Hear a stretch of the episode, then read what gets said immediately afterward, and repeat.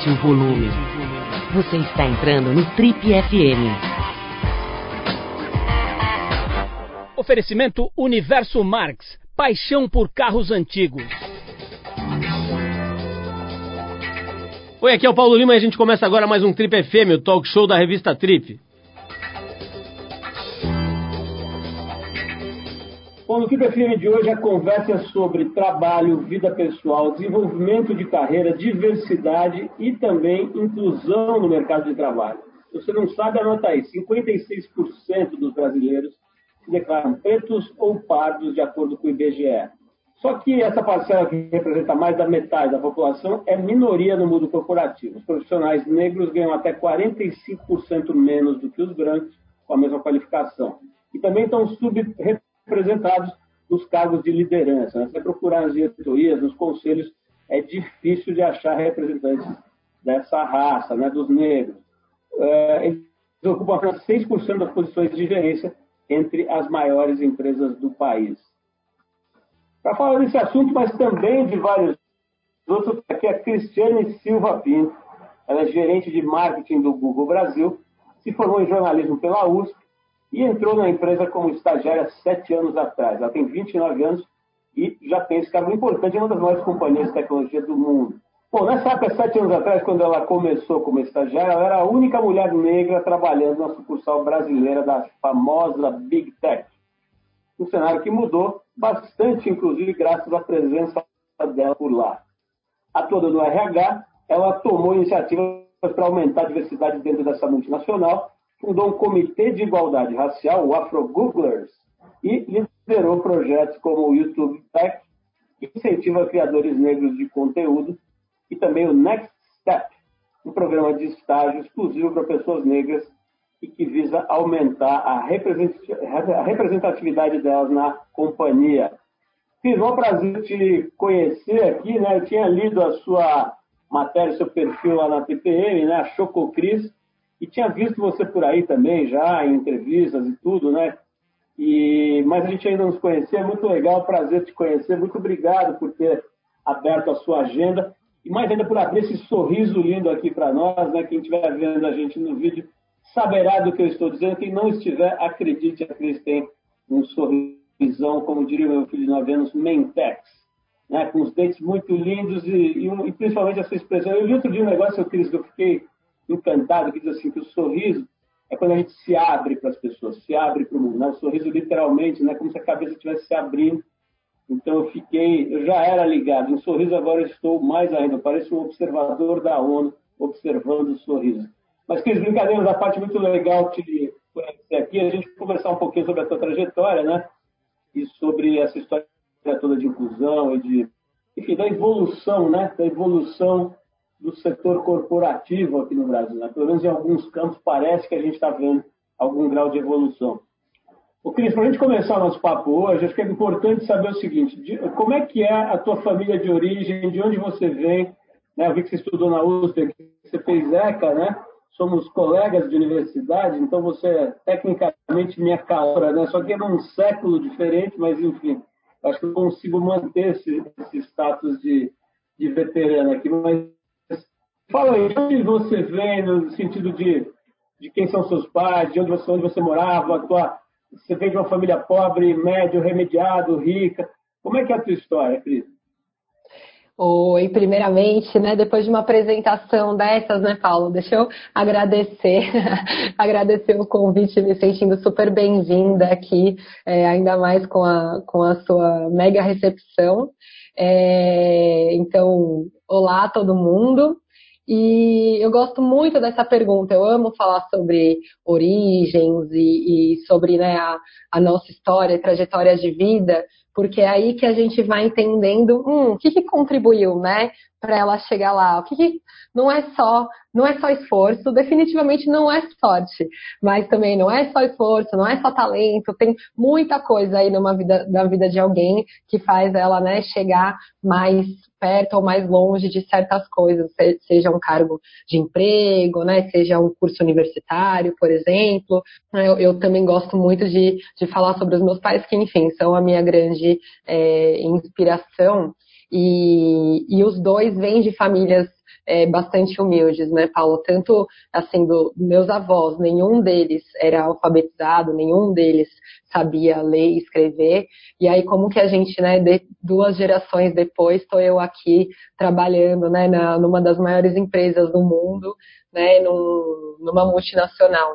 E tudo acontece justamente porque os meus pais, com essa história deles, é, valorizaram muito a educação. Então, a minha mãe, ela é do interior de Minas. Os dois estão aí na casa dos seus 60 e tantos anos, quase chegando aí nos, nos 70, meu zainho. E a minha mãe é do interior de Minas, né? E ela é a segunda de 12 filhos. Então imagina nessa época, né, para quem sabe o que é ser a, a, filha mais velha, né? Ela tinha um irmão mais velho, mas ela era a filha mais velha, então ela tinha que cuidar de todos os filhos, né, dos outros irmãos dela, ela tinha que buscar o sustento. Então, minha mãe, desde os cinco anos de idade, já trabalhava e andava quilômetros por dia para ir em matadouro de carne, né, de bois, para pegar o que sobrava ali de pé, né, de, de é, restos e levar para a família dela para eles poderem comer. Então, eu cresci sempre ouvindo essas histórias da minha mãe, né, o quanto ela carregou lenha, o quanto é, ela andou, o quanto ela trabalhou como é, empregada, né, diarista, como costureira. E só, só, que tudo isso sempre de uma forma muito, é, ela sempre conta isso não é, daquele jeito assim, se lamentando da vida, mas assim, olha só, né? Olha só como foi a nossa história, olha só como foi a minha criação. Olha vocês agora aqui em São Paulo, um apartamento, tenho tênis, eu não tinha nem chinelo para calçar, né? Ela fala. Vocês têm tudo. Ela falou, eu não tinha escova de dentes para escovar meu dente e, e arrancavam nossos dentes, né? Então você, você que tem tudo, não deixa de cuidar dos seus dentes. Então, minha mãe, por exemplo, ela sempre trouxe muito essa coisa do, da história dela como assim, valoriza, né, o que você tem, é, porque, por exemplo, eu gostaria de ter tido várias oportunidades e não tive. A oportunidade que eu tive foi de estudar, conseguir entrar na escola. E a minha mãe realmente terminou o, o, ensino médio supletivo comigo ali no colo, tendo que passar para os colegas, né, para poder cuidarem de mim enquanto ela fazia a prova. Então, realmente, sempre admirei muito também essa coisa da minha mãe, de mesmo assim, né, com essas dificuldades, sendo diarista, trabalhando, sendo costureira, aquelas coisas, vários problemas né, de, de coluna, por toda essa história de trabalhar desde criança e filho, mas também não desistiu de estudar, né, e que era importante para ela, tanto concluir o ensino médio como ela fez um, um técnico também. E do lado do meu pai, meu pai é do interior de São Paulo, é, ele também vem de uma, uma família bastante humilde, com os pais dele também eram analfabetos. A diferença é que meu pai ele é o caçula dos 15. Então ele e minha mãe eles têm a mesma idade, mas pelo meu pai ser o caçula, ele já conseguiu, né, os irmãos dele mais velhos tinham mais essa responsabilidade de cuidar dele também. Os pais dele faleceram quando ele era jovem, então meu pai teve muita essa ajuda dos irmãos e do, até dos maridos das irmãs que foram casando, de, de primos, e meu pai sendo caçula de 15, ele tinha sobrinhos que são né, até mais velhos do que ele. Então sempre a família foi muito presente em ajudar ele a, a, conseguir oportunidades, assim, por mais que as pessoas não tivessem faculdade ou coisas do tipo, mas quem trabalhava em tal lugar recomendava ele. E, e o que eu admiro muito do meu pai também é essa garra dele, né? Vindo do interior de São Paulo, uma família grande, sendo caçula. Ele, meu pai, ele ficou deficiente físico quando ele tinha seis anos de idade é, e que hoje a gente acredita que tenha sido né, um, um derrame, mas a gente realmente não sabe é, com certeza, mas muito provavelmente sim.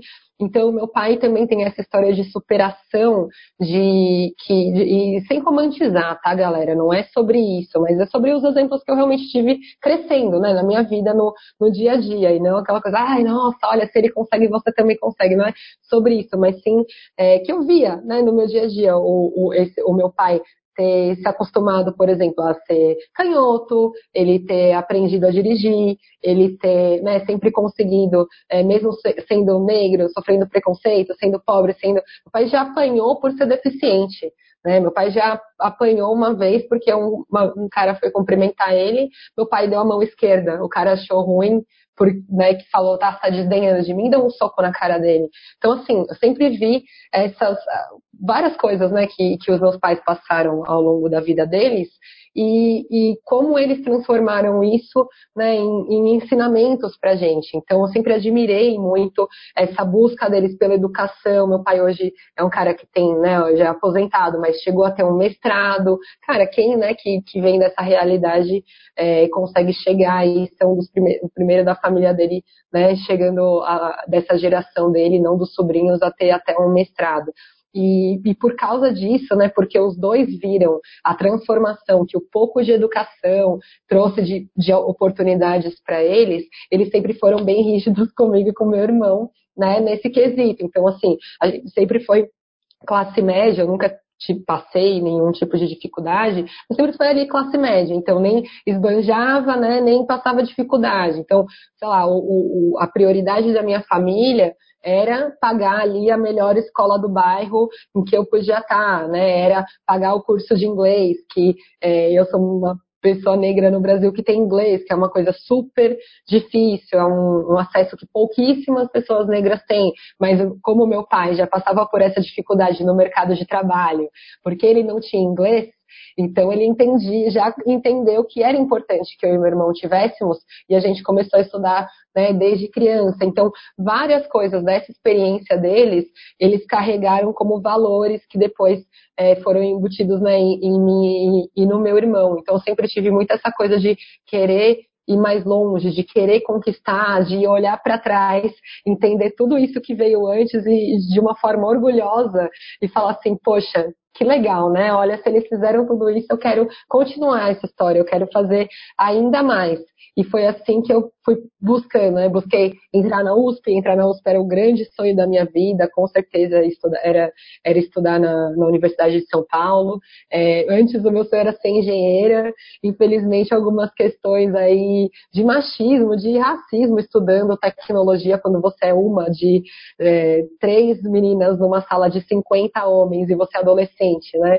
Infelizmente, é, acabei mudando de, de ideias de uma coisa que era o meu sonho desde criança, que era ser engenheira aeronáutica, é, e fui para o jornalismo, mas acaba que hoje eu vejo isso, né, como as coisas acontecem como tem que ser. No fim das contas, eu estou numa empresa de tecnologia, também trabalho com isso, e a faculdade de jornalismo me trouxe algo que é essencial em momentos como esse que a gente está vivendo, e eu sou muito grata, que é o pensamento crítico. Né, que é realmente na era das fake news, né, eu me sinto muito feliz de ter passado por essa formação que me trouxe essas habilidades tão necessárias de, de questionamento, de, de, né, de pensamento crítico, de análise, de discussão, de debate, é, no momento em que a sociedade está se polarizando e a gente tá, parece às vezes que até não consegue mais saber o que, que é verdade e o que não é. Né? Então, realmente, essa, essa é a minha trajetória. E aí, entrando né, no, um pouco nessa questão racial que você já trouxe, é claro que essa história, né, um, esses acessos que eu e meu irmão tivemos por causa da história dos meus pais, por causa da história da nossa família, colocaram a gente em lugares onde não tinham outros pretos. Né, onde não tinha outras pessoas negras. É, a gente fala muito dentro da comunidade negra sobre o descobrir-se negro, né? Esse processo de se tornar negro. E no meu caso, eu sempre soube que eu era negra, não tinha nem como, porque é isso, né? Na escolinha já tinham casos de racismo das crianças me chamarem de macaca. Então, desde os dois anos de idade, meus pais tiveram que me sentar no colo, tiveram que falar assim: olha, filha, é assim, é assado, tal. Essa, essa conversa horrível que, infelizmente, pais e mães negras têm que ter com os seus filhos né, essa conversa triste de explicar a realidade que a gente vive. É, e, mas eu, foi isso, né? Mesmo sabendo que eu era negra, é claro que eu vivi uma vida de sendo a única pessoa negra ocupando aqueles lugares que eu ocupava, seja a escola, seja o inglês, seja a faculdade, seja o trabalho, é, eu também fui me amadurecendo como mulher negra, né? E o que eu podia trazer de transformação para esses espaços também. Ô, Cris, tem uma etapa aí que você enfim, não, não, não, abordou especificamente, mas é um tema importante, né, porque passa pelo tema, pelo assunto das cotas, né, que ainda é uma questão aí, muita gente ainda é, questiona e tal. E, evidentemente, os bancos e ricos têm muito mais privilégios e facilidades, estudam, fazem cursinhos e têm aulas particulares, blá, blá. Como é que você fez para passar no vestibular? Nessa minha trajetória de admiração, né, e de querer construir algo em cima do que, do que os meus pais fizeram, eu sempre fui muito preocupada em buscar uma educação de qualidade mais gratuita, né? Então eu vou falar um pouquinho assim de como foi a minha trajetória e o que eu acho sobre as cotas no, no fim das contas.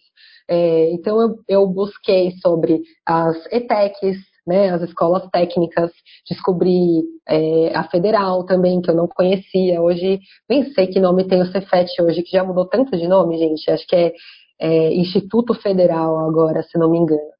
E então eu tinha essa vontade de buscar uma educação gratuita que não pesasse né, na conta dos meus pais, como eu via ali eles lutando para pagar a, a, minha escola particular até a oitava série.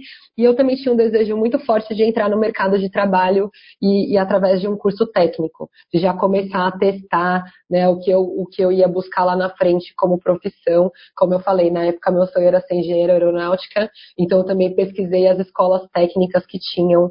É, é, cursos de, de mecatrônica, eletrônica e tal. E foi assim que eu entrei na, na, na Federal, que é uma escola é, pública e de uma ótima qualidade de ensino, né? É claro que ali você já começa a ver as coisas que acontecem. Então, por exemplo, é uma escola pública, mas é uma escola que tem vestibulinho para entrar, assim como as ETECs.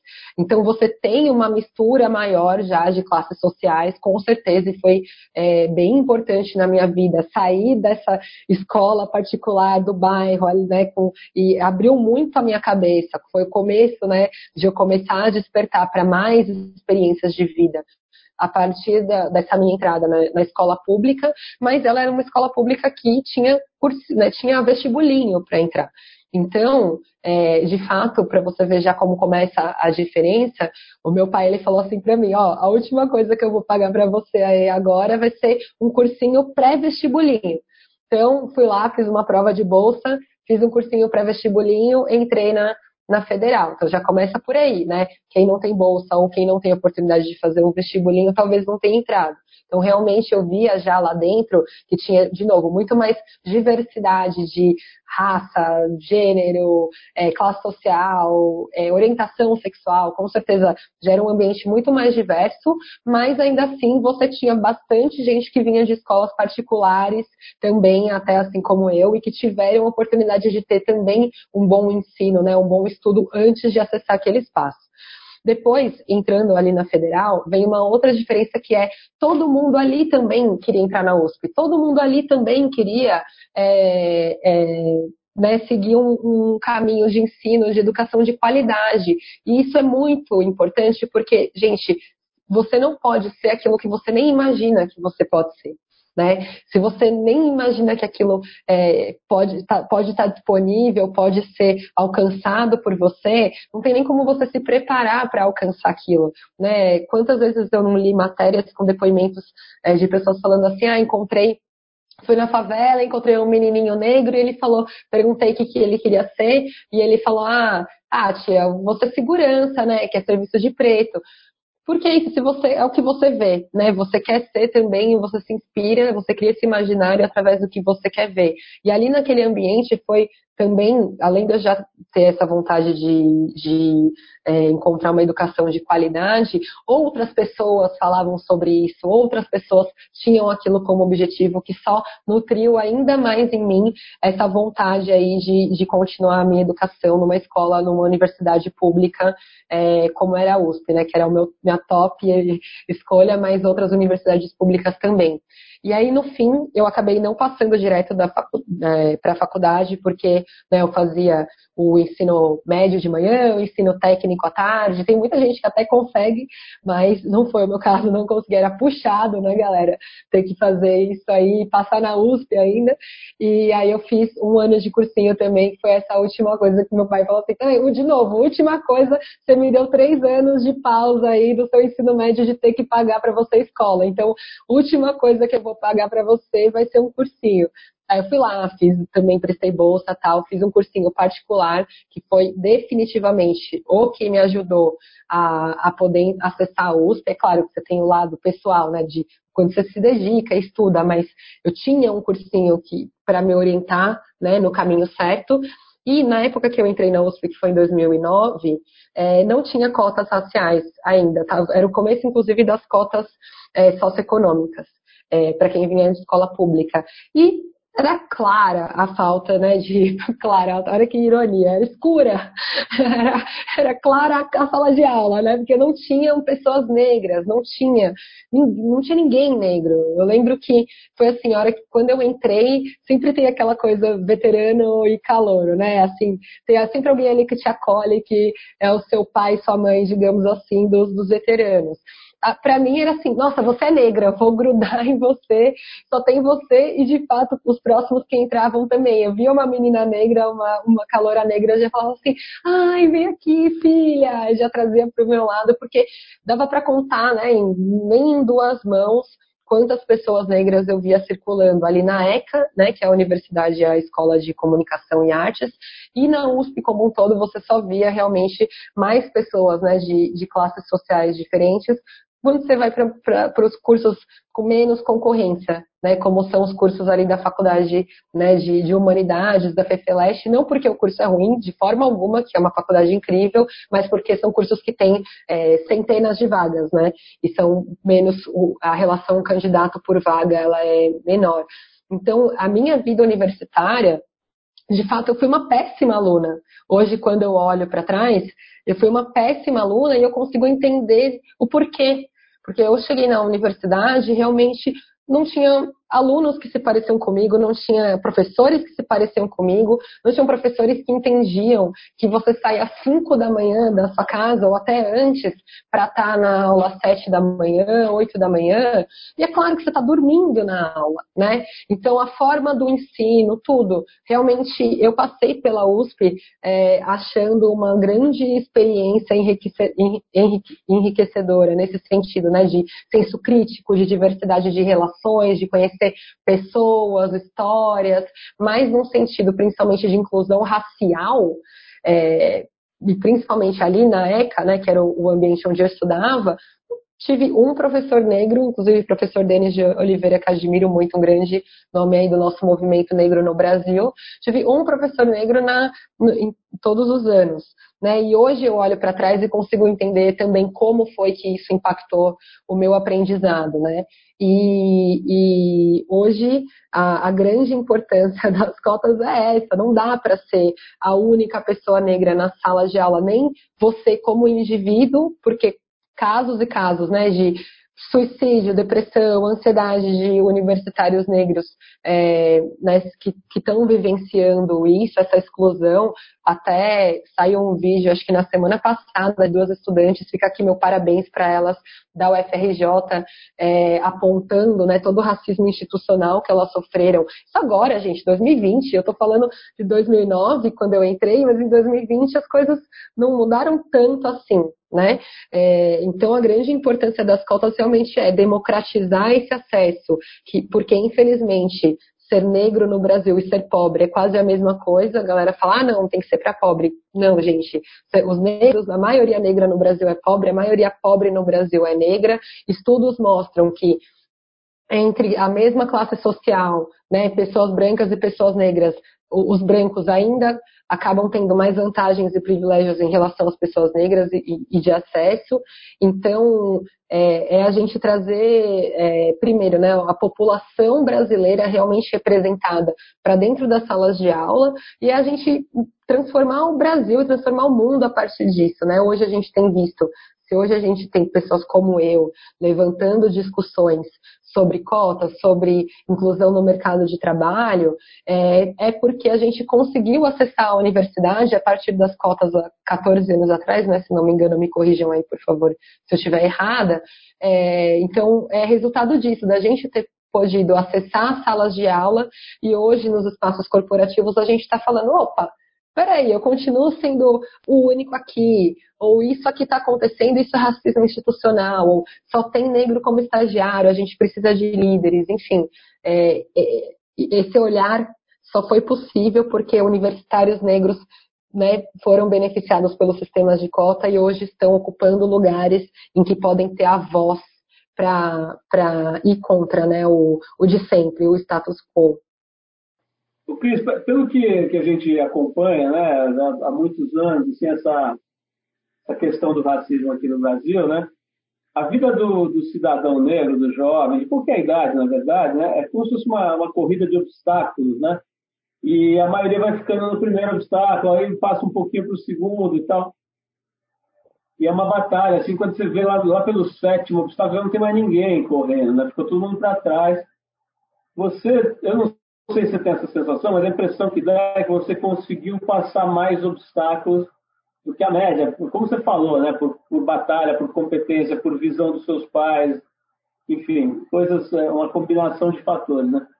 Mas o, o ponto que eu queria saber é o seguinte: você acabou conseguindo, por mérito próprio, né, entrar numa, numa faculdade que, teoricamente, pelo menos, uma faculdade de gente mais com a cabeça mais aberta, mais progressista, etc. E tal. A gente sabe que na vida real gente é gente, né? onde tem gente tem maluco, tem confusão, tem, tem.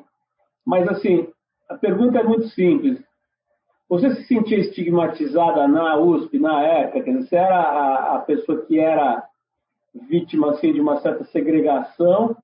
Ou você foi acolhida como se você fosse de branca, loira ou, ou oriental? Ou isso assim, realmente é um grupo que acolhia mais? Assim, como é que era a tua vida nove anos atrás, mais ou menos, né?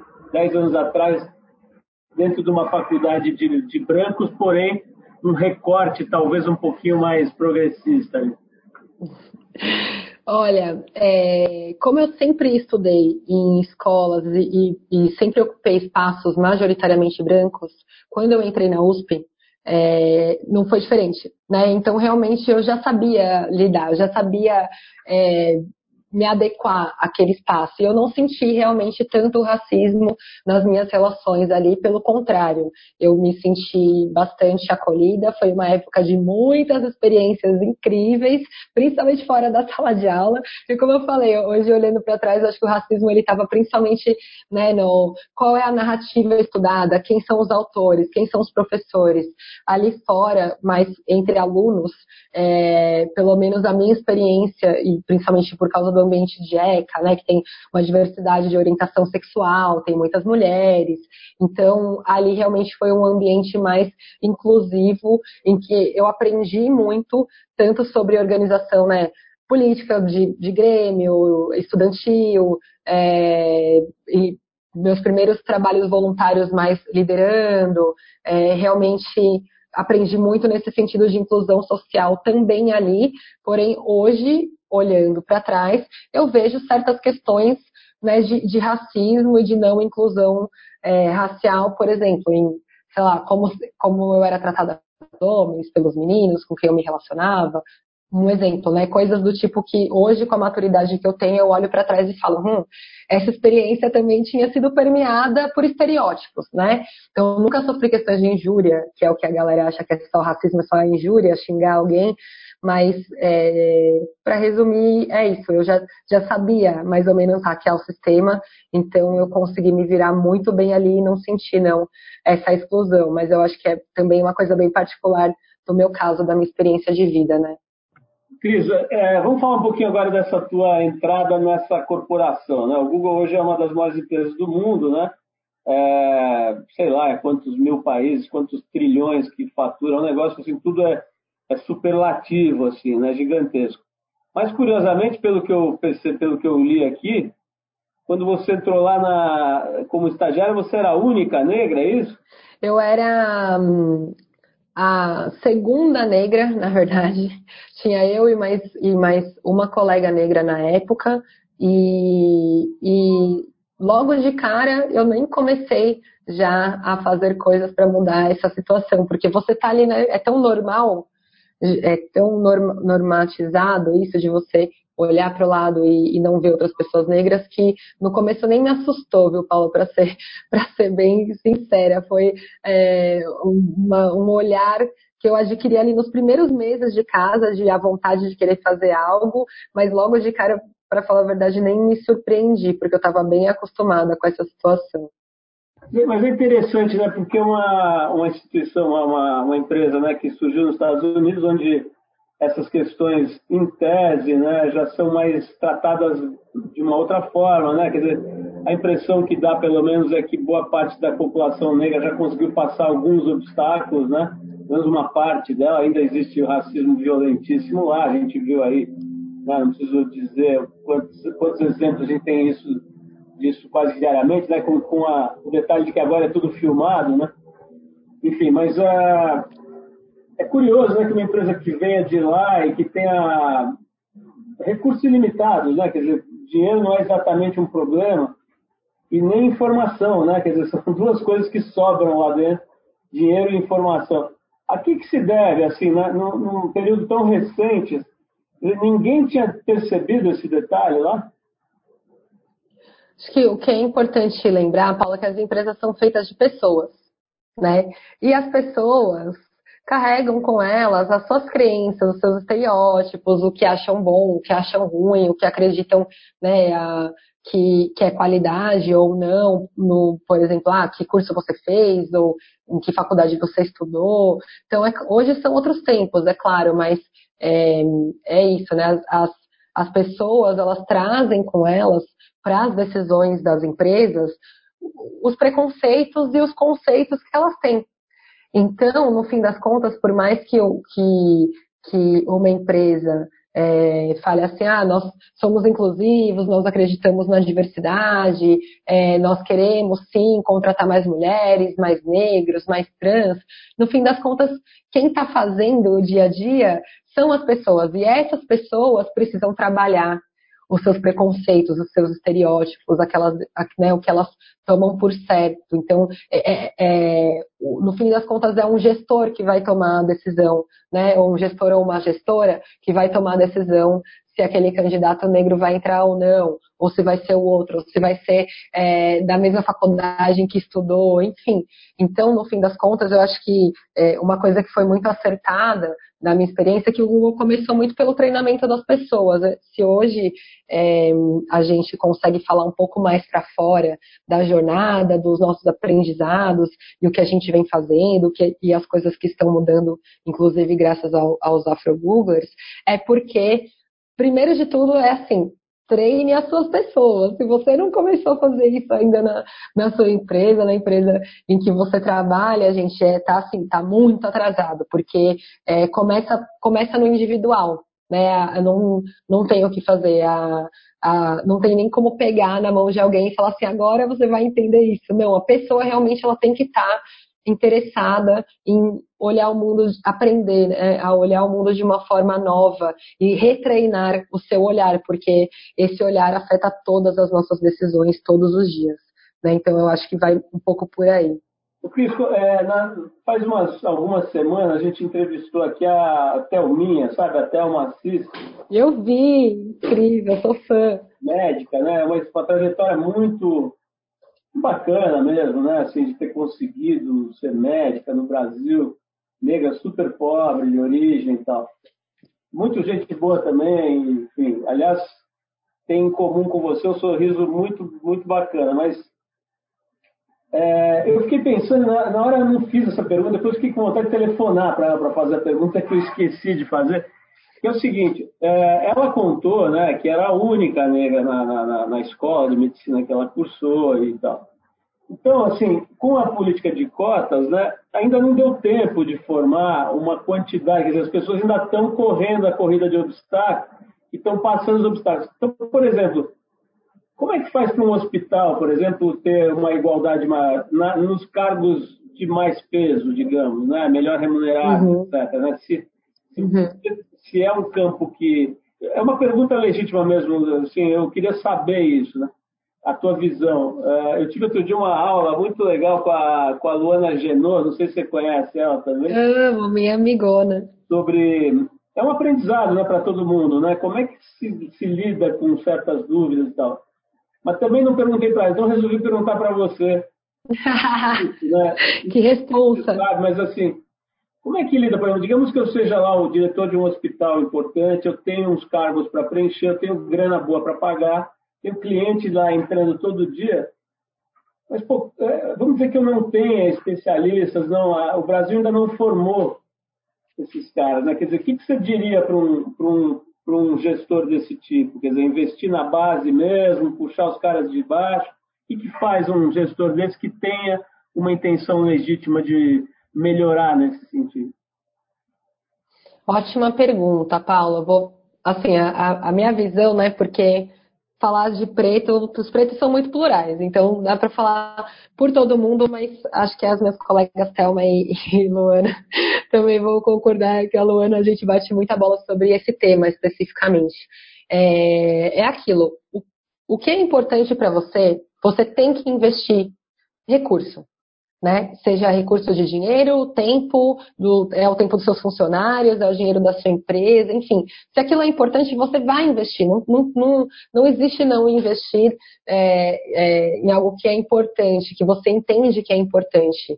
É, porque senão, enfim, não vai mudar nada. Que é o velho, se você não vai mudar nada na sua atitude, no que você vem fazendo, você definitivamente não vai ter resultados também diferentes do que você, da situação que você já tem hoje. Então, dentro do leque de possibilidades para as empresas menores ou maiores, elas podem escolher fazer uma dessas ações, elas podem escolher fazer várias dessas ações, seja uma empresa grande que tem essa possibilidade, mas tudo começa primeiro, né? Entendendo essa importância e finalmente resolvendo investir e mudar. E aí, todo problema começa pela, pelo diagnóstico, né? Inclusive a médica Thelminha falaria, espero que é a mesma coisa. Você tem que diagnosticar o problema. Não tem como você atuar num problema que você não entendeu, que você nem consegue falar assim, não, realmente, esse aqui é o problema pelo qual a gente está passando. Então, primeiro tem que olhar para dentro, né? Olhar para casa. Temos funcionários negros? Não temos? Quais são os, os requisitos que estamos pedindo para contratar? Onde será se eu não tenho funcionários negros? Onde será que eu estou barrando eles? Porque se você não está agindo intencionalmente para incluir, provavelmente não intencionalmente você está excluindo, porque esse, né, é assim, essa é a sociedade que a gente que a gente vive hoje. Então, primeiro, é, analisar o problema, entender que existe um problema, diagnosticar esse problema, entender quem você já tem dentro de casa, em quais cargos, como são os salários, tem disparidade de salários ou não, é, tem só nos estagiários, eu tenho gerentes negros, e aí começar a agir. E, de novo, você não vai fazer algo que você não entende sem a ajuda de um especialista. Né? Então, seja você realmente, o seu time, a sua empresa, entendendo e tá, sou uma empresa pequena, não tenho a grana para contratar um especialista.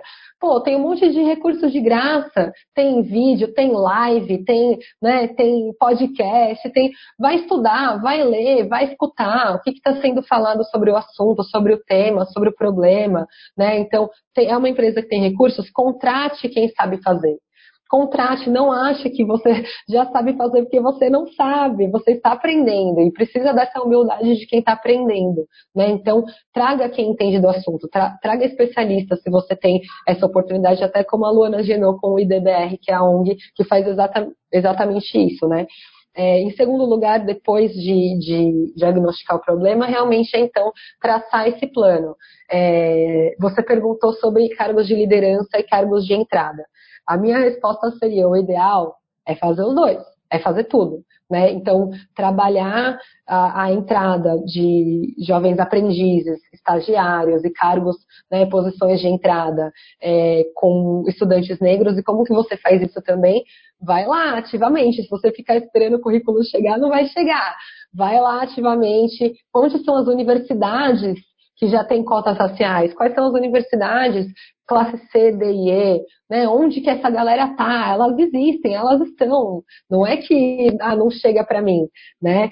Você que não está encontrando elas e a sua marca não fala com elas, por isso que elas não estão né, se aplicando para trabalhar no seu, no seu hospital ou, ou na sua marca, na sua grande empresa, enfim.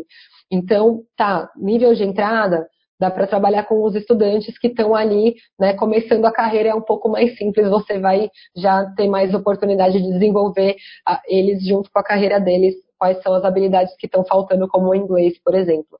Já do lado dos profissionais mais sêniores, realmente é um pouco complicado, porque a gente está falando de uma geração anterior às cotas, então são poucos profissionais negros que vão ter aí o diploma, por exemplo, ou vão ter o nível de instrução ou de experiência que você, é, empresa, está pedindo para os seus cargos de gerência, para os seus cargos executivos, de liderança. Não é a realidade, não temos né, mesmo esses profissionais são, são menos, porque é a geração pré-cotas e, na verdade, até você acaba só mudando as pecinhas do jogo. Você, provavelmente, alguém que até já está em uma outra empresa, você só vai fazer assim, ó, pegar ela daquele lugar e colocar na sua. Pronto, a sua agora tem o um líder negro, a outra não mais. Então, não é uma mudança substancial de mercado, né? Eu acho que tudo vem a partir de entender também é, que é preciso investir nessa, nessa preparação, nessa capacitação desses profissionais negros, seja contratando eles e desenvolvendo, ou seja, criando programas para desenvolver e depois contratar. Mas precisa de investimento, precisa de comprometimento, porque fazendo as coisas como sempre, nada muda. Cris, é claro que a gente sabe que você não é a, a, fundadora do Google, nem a presidente do Google e tal, mas você tem hoje uma posição muito interessante lá, né, na diretora de marketing, numa, numa subsidiária importante, né, que é o Brasil, até onde eu sei, é um, é um país importante lá para eles, né, para a matriz. É, pergunta é a seguinte, o trabalho que você está fazendo na base, né, os Afro-Googlers, tudo isso mexeu né, com a. Você virou assim, uma, um símbolo né, de alguém que consegue mexer numa estrutura gigantesca e tal. Mas é, é uma pergunta dividida em duas. Assim, primeiro, isso já repercutiu nos cargos de mais liderança ou ainda você só vê branquinho de coletinho da, da como é que chama aquela marca lá? Os Faria Limers. É, North Face, né? De coletinho North Face, de mochilinha e tal, e, e, e celularzinho. Então, você só vê isso lá no Google, e, os, os, hipsters branquinhos, ou você já está vendo nas, nos cargos de, pelo menos de média gerência, diretoria e tal, já tem aí uma, uma galera é, negra.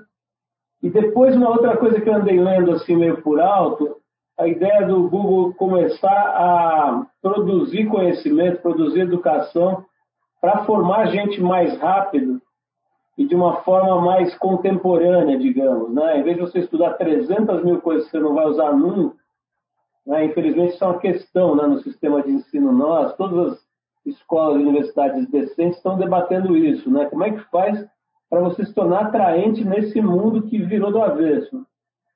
Então é o seguinte, Primeiro, hoje tem uma galera mandando, negra mandando no Google ou continua a galerinha dos coletivos, os Parialimers da North Face? E segundo, tem mesmo esse projeto do Google tentar fazer um, um, uma, ter uma atuação no sentido de passar a educar? Boa. É, sobre a mudança né, substancial que a gente vê na, não é nem o número que você mede, é a mudança que você vê entrando numa reunião e finalmente fazendo reuniões, trabalhando com outras pessoas negras. É, é claro que a mudança é lenta, né, Paulo? Mais lenta do que a gente gostaria, porque é um problema que ultrapassa as paredes de qualquer empresa, né? É um problema da sociedade. Então, mesmo que a empresa decida fazer, meu, capacitar, ensinar inglês para alguém, um ano, dois anos, né? Então é aquilo, é um, é um processo que ele não é tão rápido quanto a gente gostaria. Com certeza, a maior mudança são nos cargos nas posições de entrada, né? Que tem menos barreiras, digamos assim, tem menos requisitos. É, sim, vem acontecendo uma mudança gradual em posições de, de média gerência, mas ainda tem muito a se fazer, com certeza. E, e, e é, é, sabido, né? É sabido que é necessário ainda trabalhar promoção dentro da empresa, né? Um monte de questões que o próprio AfroGooglers foi se adaptando com o tempo também para não só questionar, como acolher. Né? Então, imagina que quando eu comecei a AfroGooglers, só tinha eu de preta, até a outra pessoa negra que tinha na empresa não entrou logo de cara, então o Afro Googles, quando eu lancei, era eu e quatro brancos. E que foram importantíssimos né, em me apoiar nesse momento de uma, uma jovem saindo da universidade, de repente estava liderando algo com pessoas ali que já tinham às vezes 15, 20 anos de carreira, né? Então, realmente, o papel do aliado foi muito importante nesse momento. E ali, quando surgiu, o foco do After era na conscientização justamente porque ninguém nunca tinha falado, olhado para o lado e falado, gente, vocês separaram que não tem negros aqui, que o nosso Brasil, nosso país, mais de 50% da população é negra? Ninguém tinha feito isso. Eu fui realmente a primeira pessoa a fazer isso. Ninguém faz nada sozinho, acho que é sempre bom lembrar isso, mas é, eu assumi essa liderança, né? É, tomei essa frente.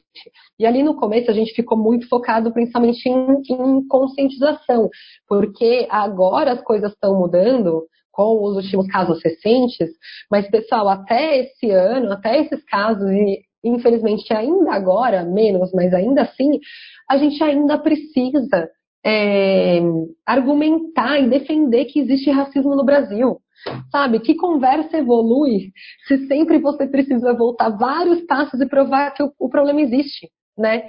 Então, no começo, a gente era muito focado nessa conscientização, conforme fomos crescendo e conseguindo, inclusive, contratar mais pessoas negras, a gente expandiu para mais outros dois pilares de trabalhar com a comunidade, atendendo as demandas da comunidade, sendo essa ponte entre Google e comunidade negra brasileira, e também um pilar de recrutamento que hoje em dia se, se modernizou também para desenvolvimento de carreira e bem-estar. Por quê? Porque a cada desafio que a gente foi resolvendo, a gente foi encontrando novos desafios, né? A, a falta de representatividade, ela é o topo do iceberg.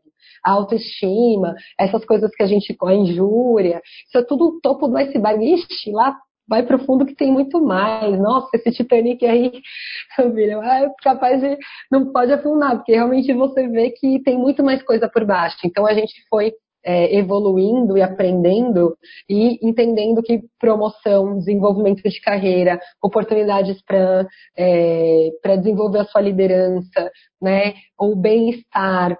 Gente, ainda mais nesse momento de pandemia é, e, e no momento em que a internet é, acaba facilitando né, o nosso acesso à informação, mas, mas também bombardeando você com é, cenas de racismo, de violência que nos adoecem cada vez que a gente assiste uma cena como essa.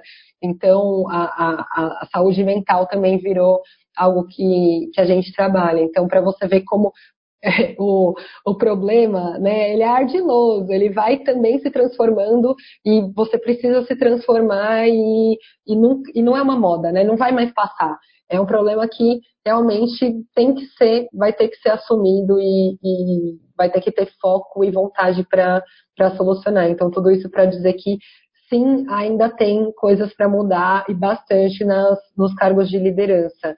E a sua segunda pergunta, acho que o Google foi muito importante na minha carreira justamente para entender isso. Já era uma empresa que tem essa filosofia que hoje eu acredito que seja a grande tendência do mercado de se modernizar e pensar mais, mais e mais dessa forma, que é a questão da sua caixinha de ferramentas, a sua experiência de mundo, né?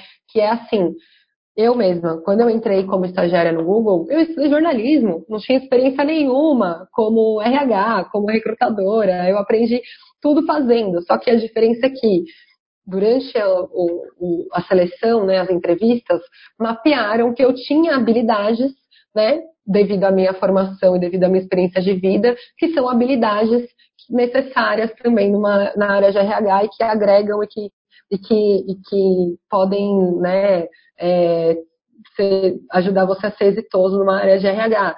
O ano anterior a mim, o mesmo o estagiário na mesma vaga que eu tinha estudado engenharia, sabe? Então, assim, não é sobre, tá, só quem estudou tal curso pode trabalhar em tal área. É claro, sei lá, medicina, vai sempre ter as suas especificidades, né? Sempre tem a exceção à regra. Mas a tendência, ainda mais agora, nesse mundo com a pandemia, com o trabalho remoto, é, já existe, antes da pandemia, o, o, já tinha um dado que falava assim, era uma pesquisa do The Economist, que, sim, que três em cada cinco crianças no ensino fundamental hoje vão trabalhar com profissões que ainda não existem. Né? Então, assim, como é que você prepara uma criança, um jovem, um adolescente, um estudante para assumir trabalhos que ainda a gente nem sabe como vão ser, né? se, se hoje né, uma pessoa trabalha, sei lá, com Google Ads, com a busca do Google lá no, na empresa, gente, há, há 20 anos atrás, né, 25 anos atrás, isso não existia. Então, mas como é que essa pessoa poderia se preparar? Então, o que o Google tem feito, tem lançado muitos certificados, cursos, treinamentos, é, e, a, e a tendência do mercado é essa, é ajudar as pessoas a se capacitarem dessa forma mais é, moderna, né, de, das novas necessidades da economia e do mundo contemporâneo, que é a sua caixinha de ferramentas, as suas habilidades, os cursos que você fez, as relações que você tem, as viagens, mas é tudo, né? Não é aquilo, ah, foi para a faculdade tal, curso tal, intercâmbio. Não. Você, você morar né, no Grajaú e todo dia ter que pegar o trem para chegar no seu trabalho no centro, por exemplo, ixi, o tanto de, de experiência, né, de ferramentas que isso traz na sua vida. Então, realmente, não é só curso, né? É tudo e a tendência do mercado realmente é cada vez mais olhar para isso, é para a sua formação como pessoa como um todo e tudo que você pode agregar para uma vaga ou para uma empresa dessa forma. Então, a minha dica para a galera, inclusive, que está querendo né, se reposicionar de repente num mercado como esse é vá atrás de conseguir habilidades. Tem muito curso de graça, não estou nem falando só do Google, tem muito treinamento, é claro que não é todos não são todos que têm acesso à internet, né, no, no, nosso país ou no computador, às vezes é via celular, mas tem sim opções para vocês correrem atrás de habilidades que vocês queiram de desenvolver e o mercado cada vez mais vai estar atrás de vocês pelas habilidades e não por causa da faculdade XYZ. Cris, eu estou aqui há muitos anos né, entrevistando pessoas legais como você e, e o assunto, né, esse assunto é bastante recorrente. Né? Eu me lembro de falar com, sei lá, o Taí de 20 tantos anos atrás sobre isso, e agora mais recentemente com o Dexter, né? Só para lembrar de dois caras com os quais eu tratei desse assunto que eu quero tratar com você, que é o seguinte: como é que é quando você consegue passar obstáculos que os outros irmãos, digamos, né, não, não conseguem? É, eu percebo que cria uma espécie de paradoxo, assim, né? Eu já falei isso com 300 mil pessoas. Citei dois rappers, mas podia falar de, de atletas e, enfim, muita gente aí que consegue romper barreiras que em geral só são rompidas por brancos, né? E aí se vê numa situação difícil, assim, de puta, o que, que eu faço? Eu posso ter dinheiro, eu posso morar num lugar que eu acho legal, eu posso comprar o carro X ou a bolsa Y, é, eu, eu, tenho que alimentar essa culpa. É, enfim, então a pergunta é a seguinte: você que conseguiu já jovem, bastante jovem, né, 29 anos, hoje é pô, quase criança ainda, né? Você vê um monte de gente de 100 anos pirilampo por aí, né? Essa talvez seja uma das únicas coisas boas dessa época que a gente está vivendo, né? Que é a, a, expectativa de vida tem aumentado, né? Que o mundo está tão zoado que talvez seja melhor morrer mais cedo. Mas enfim, aí já é outra discussão. Total. O ponto é esse, Cris quando você passa esses obstáculos e tal, então você começa a ganhar uma grana legal, você começa a, ter, a poder ter coisas, acessar viagens ou coisas materiais ou cursos, ou... e aí você olha para o lado, a sua tia, seu primo, o seu vizinho está lá na roubada, né? Pegando esse trem do Grajaú aí que você falou. Que, que acontece com a tua cabeça? Uh! Que pergunta, hein, Paulo? Para um happy hour, para um sextou, puxa. Cara, assim, primeiro de tudo eu vou te falar que é o que você sente é exaustão né? Porque você o tempo inteiro está sendo impactado pelo racismo e pelos preconceitos, né? Por, por toda essa explosão institucional, estrutural para com o negro no Brasil, e ao mesmo tempo, você, né? Então você está ali batalhando, fazendo o seu. Um amigo meu falou uma frase que nunca mais eu esqueci, que já foi falada de outras formas por várias pessoas pretas, que é você tem que trabalhar o triplo para entregar o dobro para ser reconhecido como igual né? Eu vivo isso todos os dias, todos os dias, desde que eu nasci. Né? E, e, com certeza quem é preto e estiver me escutando aqui vai, vai se reconhecer também, né? Então, primeiro que tem essa exaustão do que você precisa trabalhar para entregar, para ser reconhecido, tem a exaustão de que enquanto você faz isso, você mesmo também está sendo impactado pelo racismo estrutural. E eu acho que a saúde mental da população preta é um tema, infelizmente, pouco falado e dos mais urgentes e importantes, porque imagina que é você crescer né, sem saber a história do seu povo, no sentido nem de, ah, é, ai, deixa eu procurar os meus, né, ah, minha família tem ascendência tal, não sei o quê. Não é nem sobre isso, mas é assim, todo mundo que era igual a você, putz, ninguém resistiu, parece que foi trazido de escravo que era bobo, né?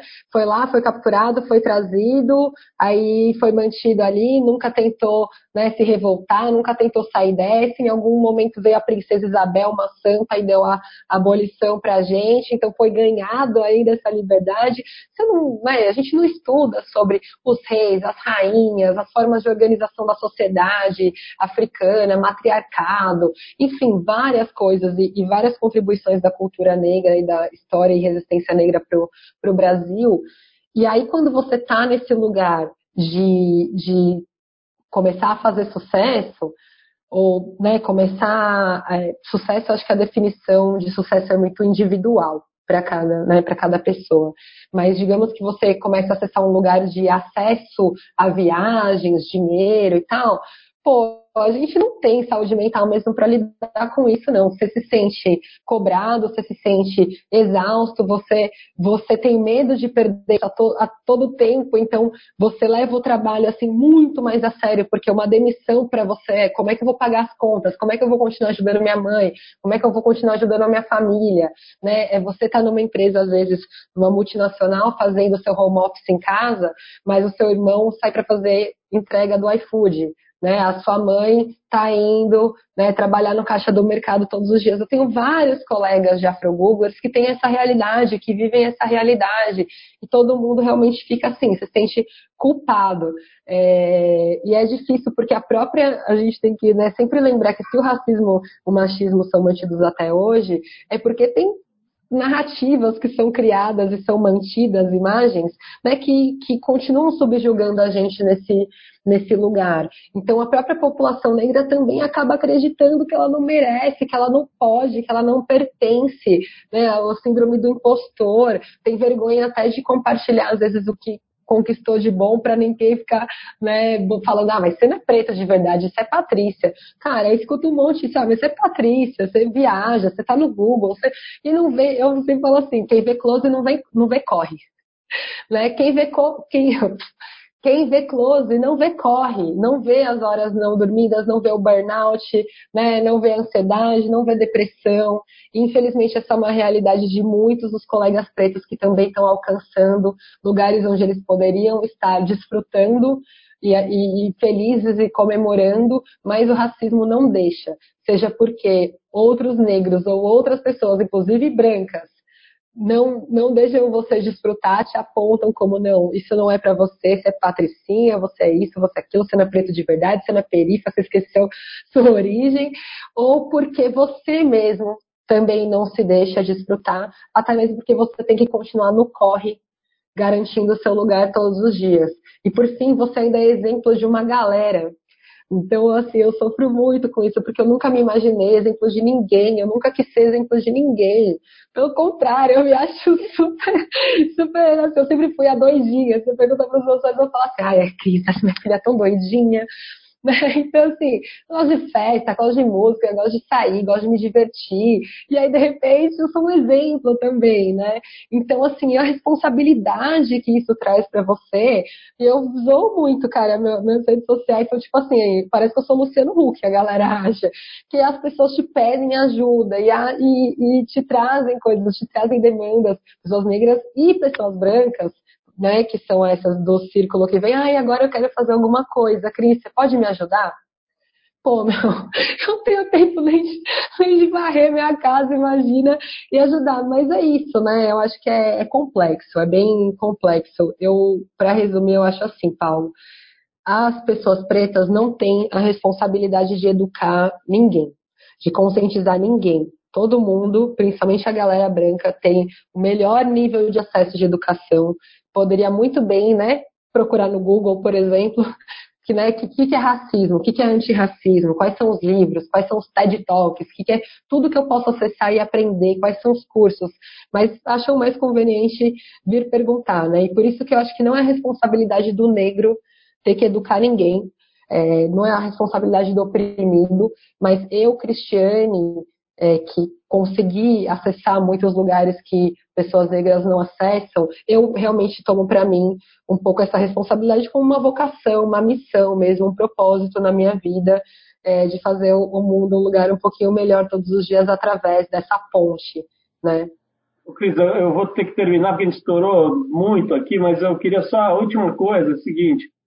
É, se você tivesse que indicar, pudesse indicar só uma peça, assim, pode ser um livro, um vídeo, um filme, para alguém que genuinamente esteja querendo aprender sobre a questão do combate ao racismo no Brasil ou no mundo, mas com o viés do Brasil até melhor.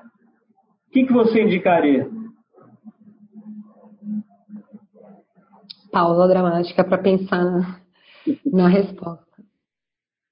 Ah, Paulo, vou indicar uma coisa bem fora da caixa, assim, no sentido de que sempre que a gente fala de materiais antirracistas, a gente vai para ou, é, ou livros de intelectuais ou, ou coisas um pouco, às vezes, complicadas e, que acabam afastando as pessoas apesar de que nossos intelectuais negros devem ser reconhecidos a Djamila, é Sueli, é Cida Bento, é Lélia Gonzalez, é Silvia Almeida e tudo mais, e todos esses nomes, gente, vai lá, faz sua lição de casa, procurem, conheçam e leiam, mas para facilitar para a galera, um filme assim, bem Hollywood até, que chama em inglês The Hate You Give, e em português chama O Ódio que Você Semeia.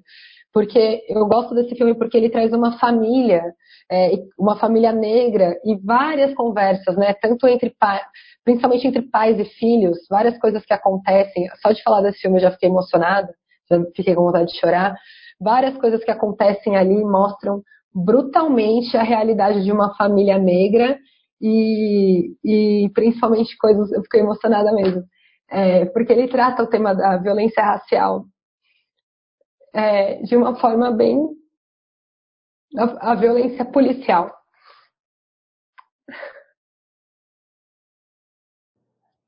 Esse filme, esse filme ele mexe, ele mexeu comigo muito porque é isso, né? Ele mostra, é, ele, ele pega nessa questão da, das mortes, da, da violência policial. E ele é um filme assim, com adolescente, né? Com uma escola e, e família. E ele não é uma coisa é, acadêmica, né? Muito pesada nesse sentido para digerir.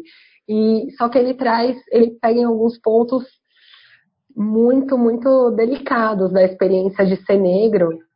E eu acho que para quem está querendo é, entender mais e ajudar, e no fim das contas nós somos todos humanos, né? E, e eu acho que quando você vê aquilo, uma pessoa sendo morta, uma família, né, a, a, saúde mental de alguém se destruindo por causa do racismo, tudo, mas não tem como isso não mexer com você como pessoa, né, com a sua empatia. Então a, a indicação que eu vou deixar é, é esse filme que que, que é bem assim, bem Hollywood, bem nada de, de acadêmico, mas realmente é, mexeu comigo e eu espero que mexa com as pessoas também. Genial, Cris, adorei te conhecer. Olha, não paro no nosso papo, vi o teu sorriso, vi você chorando. Não sei qual dos dois foi mais bonito, qual dos dois momentos foi mais bonito. Acho que deu, deu empate aí.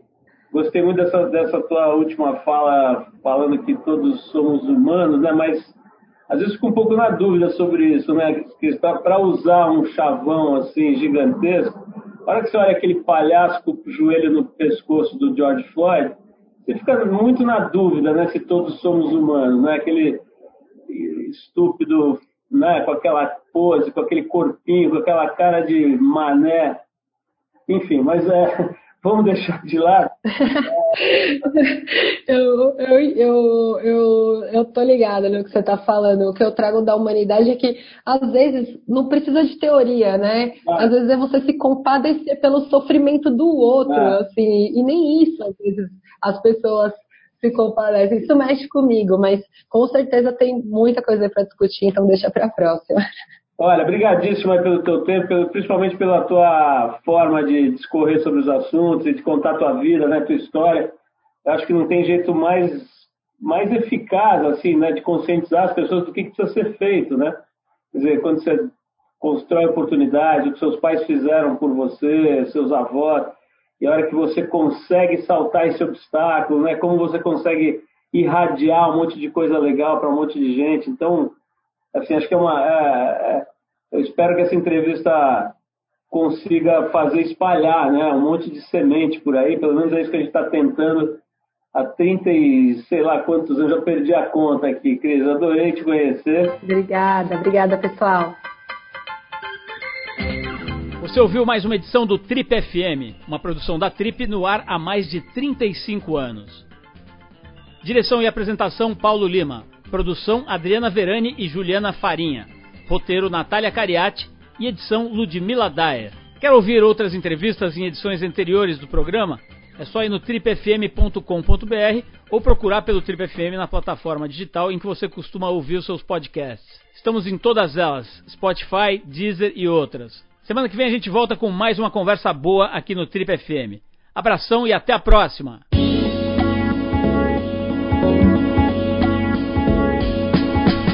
Você ouviu Trip FM.